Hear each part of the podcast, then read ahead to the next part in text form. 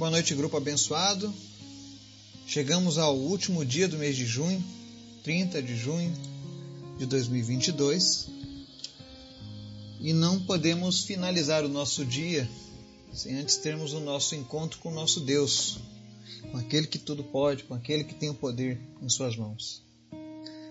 Hoje foi um dia atípico, mas também abençoado Hoje nós tivemos o nascimento, a notícia do nascimento da Laura. E desde já eu quero parabenizar os pais da Laura, a Gabriela, o Jonas. Quero parabenizar a avó, a Altanira, a bisavó, Sueli. E o meu desejo, e creio que o desejo de todos aqui nesse grupo é que a Laura seja mais que vencedora em tudo o que ela passar na vida dela. Aliás, o nome da Laura, eu não sei se os pais pesquisaram a origem desse nome, né? Mas significa vitoriosa. Ele vem da palavra latim que origina a palavra louros, os louros da vitória, né? E a Laura, assim como Deus tem um nome para cada pessoa, eu creio que Deus colocou no coração dos pais esse nome vitoriosa, porque ela já nasce vitoriosa ela já nasceu vencendo barreiras, vencendo diagnósticos, mostrando como vai ser a vida dela. Uma pessoa na qual eu tenho certeza não haverão obstáculos no caminho da, da, da Laura. E a nossa oração pela vida dela é que ela seja cheia do Espírito Santo de Deus. E como o próprio nome diz, que ela seja mais que vencedora, vitoriosa, em todas as etapas da vida. Que Deus venha abençoar a família da Gabriela e do Jonas de uma maneira poderosa. Quero também pedir a vocês que estejam orando pelos pedidos da nossa lista. Eu quero compartilhar aqui com vocês um pedido de oração especial também do Kiran. Kiran, para quem não sabe, é um pastor amigo nosso, um missionário que trabalha lá no Nepal. E o Nepal é um país que proíbe a pregação do evangelho. Porém, um governo local, na região onde mora Esquiran, teve a eleição de um governador cristão pela primeira vez na história. E esse governador cristão está iniciando um projeto lá no Nepal de criar um local para receber evangelistas, para receber cristãos. E ele quer fazer um parque temático baseado num parque dos Estados Unidos, que tem a Arca da Aliança. A Arca de Noé, desculpe. Então, eu gostaria que vocês estivessem orando para que esse projeto, esse sonho deles saia do papel e que através disso pessoas no Nepal, ao conhecerem esse parque, possam ter conhecimento da palavra de Deus e dos planos de Jesus. Amém? Peço que ore também pelas cruzadas evangelísticas que estão acontecendo nesse momento lá no Amazonas. Deus está salvando, curando, libertando vidas lá. Então, ore pela vida do missionário Rubens Cunha, que está à frente desse trabalho. É um grande amigo. E em agosto, se Deus permitir, estarei junto com eles lá também, numa cidade chamada Itacoatiara, levando a palavra de Deus levando o nosso trabalho para as escolas. Então, nós precisamos das suas orações. Vamos orar? Obrigado, Deus, por tudo que o Senhor tem feito, pela tua graça, pelo teu amor, pela tua misericórdia. O Senhor é sempre bom, o Senhor é sempre maravilhoso. Nós te amamos, nós anseiamos por ti, Jesus. Porque a nossa vida não tem sabor quando estamos distantes de ti e da tua palavra. Nos alimenta, Senhor, todos os dias com a tua palavra. Senhor, visita cada pessoa deste grupo e fortalece, firma suas raízes em ti. Que todos possam ter a plena certeza da salvação. Que ninguém venha ser pego de surpresa no grande dia, mas que todos, aqueles que o Senhor tem, tem colocado no nosso caminho, sejam igualmente tocados e abençoados pela tua palavra. Eu oro nesse momento, Deus, pelas pessoas que estão enfermas, E nós oramos para que o Teu Espírito Santo comece agora, Senhor, a ministrar a cura na vida dessas pessoas. Em especial te apresento a vida da Paula e peço em nome de Jesus que haja libertação, que haja cura e tudo aquilo, meu Deus, que tem tirado a paz, que tem tirado a alegria de viver do coração da Paula. Seja liberto agora em nome de Jesus. Visita a vida dela, dos seus pais, e Deus faz uma obra que só tu pode fazer no coração de cada um deles. Abençoa essa família em nome de Jesus. Te apresento também, meu Deus, a vida da Ângela Lourenço, que foi diagnosticada com uma espécie rara, um tipo raro de reumatismo. E nós oramos agora, Deus, para que todo reumatismo cesse, saia em nome de Jesus. No teu reino não existe esse reumatismo. Que venha o teu reino sobre a vida da Ângela Lourenço agora. Espírito Santo, toca agora nos seus ossos, nas suas juntas, articulações, em nome de Jesus, toda dor, tudo aquilo que impede a movimentação dela, que causa dor, em nome de Jesus, cesse agora. Toda dor desapareça. Todo reumatismo desapareça agora em nome de Jesus, Pai, que ela não precise nem mesmo de medicamentos. Visita agora, Deus, a Ângela Lourenço e cura ela no nome de Jesus. Te apresento também, meu Deus, a vida da Solange, que também está com um diagnóstico desconhecido de doença, está na UTI. E Deus, se a medicina não, não, reconhece, nós também não reconhecemos essa doença. E eu ordeno agora, espírito de enfermidade que está sobre a vida de Solange, deixe ela agora, em nome de Jesus. Toda enfermidade, toda doença, em nome de Jesus, sai agora e que ela seja curada para honra e glória do Senhor Jesus. Deus, em nome de Jesus, levanta a Solange dessa enfermidade agora. Em nome de Jesus, essa enfermidade não é dela. Que ela seja curada, Pai. Também te apresento a Alessandra, que também está com um diagnóstico desconhecido. E eu oro agora em nome de Jesus que todos os espíritos de enfermidade que têm assolado as pessoas da nossa lista, as pessoas da nossa família, as pessoas que têm sido apresentadas, eu ordeno agora na autoridade do nome de Jesus, que todas essas enfermidades cessem agora e que essas pessoas sejam agora libertas e curadas em nome de Jesus. Visita também, meu Deus, a Dalva e o Jair e repreende, meu Deus, todos os sintomas e sequelas da Covid-19. Que em nome de Jesus, eu oro agora para que todo o sistema imunológico seja fortalecido, para que o organismo agora comece a responder cada vez com mais força e que ela seja restabelecida, que o Jair seja restabelecido dessa doença agora em nome de Jesus. Nós repreendemos, ó Deus, esse surto de Covid no meio do teu povo, no meio da nossa nação, Pai. Obrigado por tudo que o Senhor tem feito, Pai. Mas em especial nós te pedimos essa noite, fala conosco e nos ensina mais e mais, em nome de Jesus. Amém. A leitura de hoje nós vamos fazer lá em 1 Crônicas, capítulo 16, e nós vamos ler dos versos 1 ao 6 e depois do 37 ao 43. Essa história que nós vamos ler hoje, ela conta o regresso da Arca de Deus a Jerusalém. E ali o rei Davi prepara uma tenda e restabelece o culto a Deus no meio do povo. E o texto diz o seguinte, verso 1. Eles trouxeram a arca de Deus e a colocaram na tenda que Davi lhe havia preparado. E ofereceram holocaustos e sacrifícios de comunhão diante de Deus. Após oferecer os holocaustos e os sacrifícios de comunhão, Davi abençoou o povo em nome do Senhor. E deu um pão um bolo de tâmaras e um bolo de uvas passas a cada homem e a cada mulher israelita. Davi nomeou alguns dos levitas para ministrarem diante da arca do Senhor, fazendo petições, dando graças e louvando o Senhor, o Deus de Israel. Desses, Asaf era o chefe. Zacarias vinha em seguida, e depois Jeiel, Semiramote, Jeiel, Matitias, Eliabe, Benaia, Obed-Edom e Jeiel. Eles deviam tocar lira e harpa enquanto Asaf tocava os símbolos. Os sacerdotes Benaia e Jaaziel deviam tocar diariamente as trombetas diante da arca da aliança de Deus.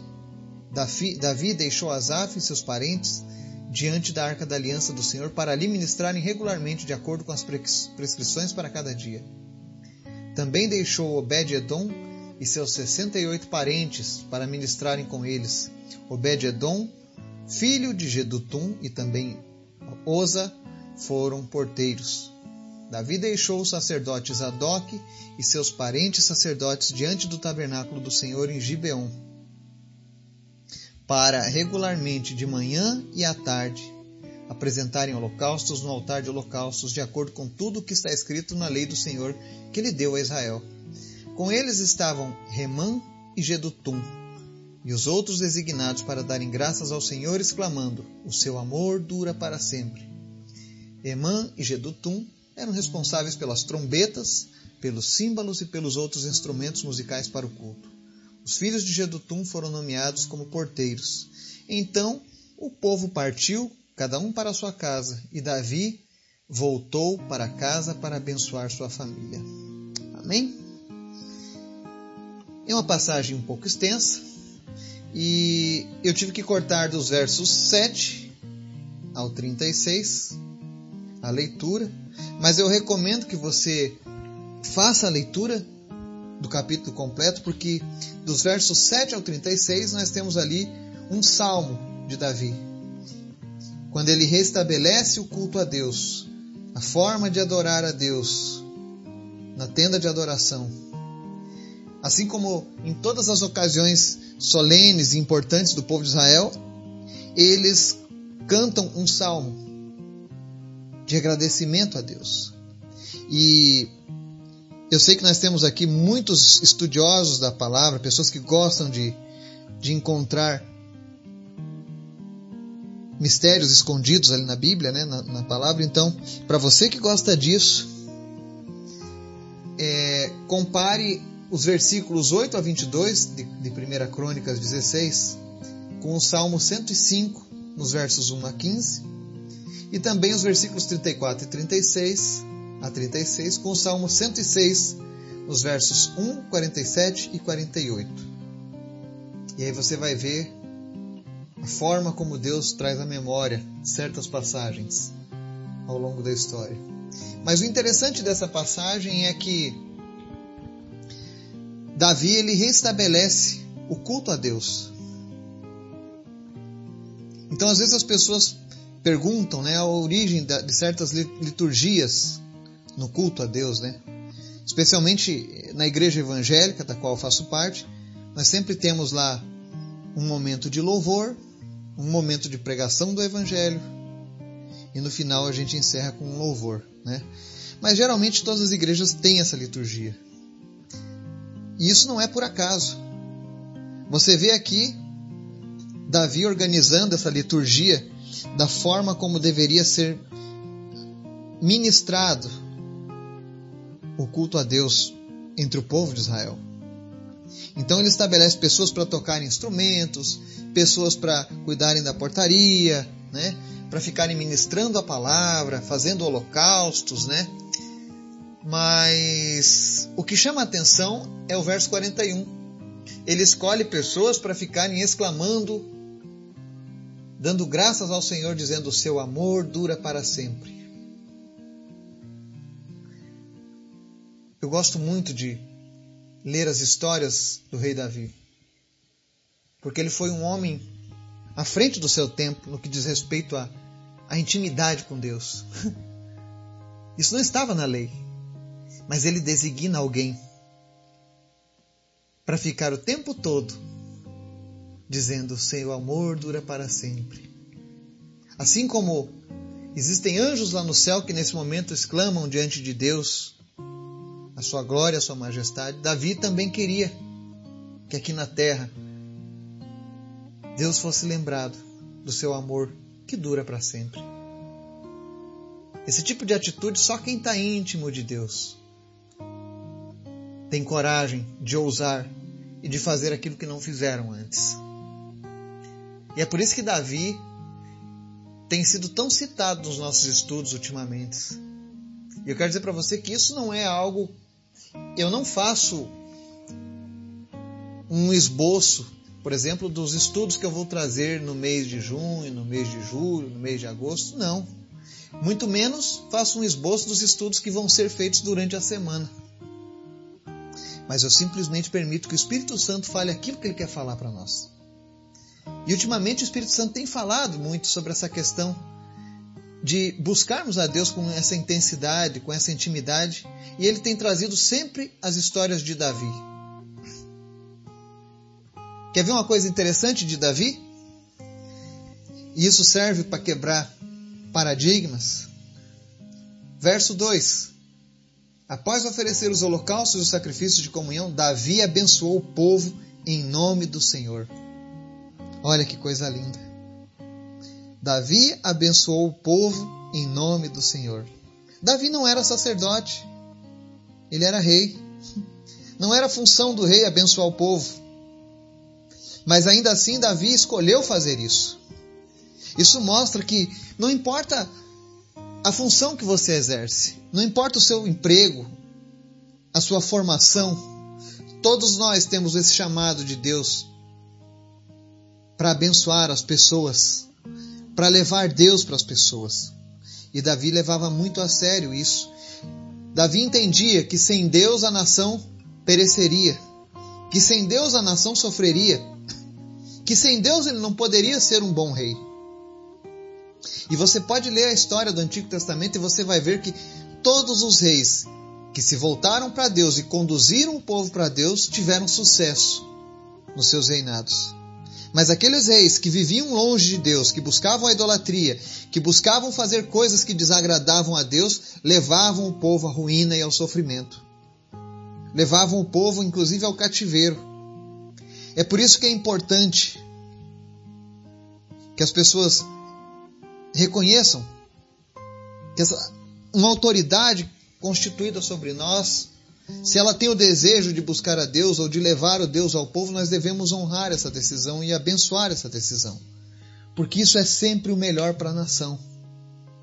Davi, o homem segundo o coração de Deus, era um rei, mas ele desempenhava esse papel de sacerdote. Ele não era perfeito, pecou, pecou gravemente, mas ele se arrependeu, reconheceu o seu erro diante de Deus e de todo o povo e continuou levando Deus adiante dele. Outra coisa que, que chama atenção, Davi tinha muito zelo com essa questão de honrar a Deus, de buscar a presença de Deus. Ele queria que todo mundo tivesse em contato com Deus como ele. E esse deve ser o desejo meu e seu nos nossos corações. Que outras pessoas também tenham um encontro com Deus. Que elas também desfrutem momentos na presença de Deus. É tão bom quando nós podemos nos voltar para Deus, quando nós podemos nos derramar diante dele, lançar sobre ele a nossa ansiedade, a nossa angústia, as coisas que nos entristecem e saber que receberemos dele o amor, o cuidado, o carinho que nós precisamos, porque o nosso Deus é bom. Outra coisa que chama atenção também nesse texto de 1 Crônicas, capítulo 16, é que Davi buscava a presença de Deus, ele abençoava a vida das pessoas, do povo, mas ele não deixa de abençoar a sua casa. Verso 43 diz assim: depois que ele organiza tudo, estabelece a forma como Deus seria honrado e adorado lá na tenda. Então no verso 43 diz assim: Então todo o povo partiu, cada um para sua casa, e Davi voltou para casa para abençoar sua família. Quando nós vamos em busca de Deus, quando nós somos cheios da presença de Deus, isso tem um propósito. Primeiro propósito de tudo isso é abençoe sua família. Jó fazia isso. A Bíblia relata que Jó orava e abençoava seus filhos todos os dias, A Bíblia não diz que os filhos de Jó serviam a Deus ou eram tementes a Deus. Ela não cita detalhes sobre tudo isso. Mas mostra que, que Jó era um pai que orava e abençoava seus filhos. E aqui nós vemos Davi tendo a mesma atitude. Davi fazia todas essas coisas para Deus. Mas o principal de tudo isso era ele sabia que ele podia voltar para sua casa e levar a bênção de Deus para sua família. Então, você que é pai, você que é mãe, ainda que o seu filho ainda não sirva a Deus, ainda que as pessoas na sua família ainda não sirvam a Deus, busque a presença de Deus. Seja cheio da presença de Deus, para que você possa retornar para o seu lar e trazer bênçãos para sua família. Davi fazia isso. Olha que interessante, isso era algo que Davi e Jó tinham em comum. Eles abençoavam a sua família. Você tem abençoado a sua família? Você tem orado pela sua família? As lutas vêm. E o que vai fazer o grande diferencial na hora das lutas é a intensidade com que, com que nós temos buscado a Deus. Para que no momento das adversidades nós possamos abençoar aqueles que estão próximos de nós que nós possamos fazer como Davi. Primeiro, levar Deus para o povo, ainda que não seja a nossa função. Talvez alguns digam: ah, existem os padres, os pastores, os sacerdotes, eles que façam isso, os missionários, os evangelistas. Eu não sou isso. Isso é uma função para cada pessoa. Se você conhece Deus, se você é amigo de Deus, eu tenho certeza que Deus já colocou esse desejo no seu coração. Então, faça como Davi leve Deus para o povo, mantenha uma adoração constante a Deus,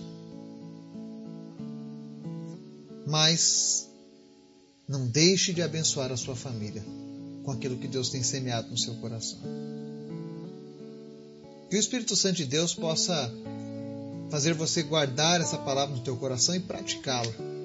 Que você seja cheio da presença de Deus todos os dias, em nome de Jesus.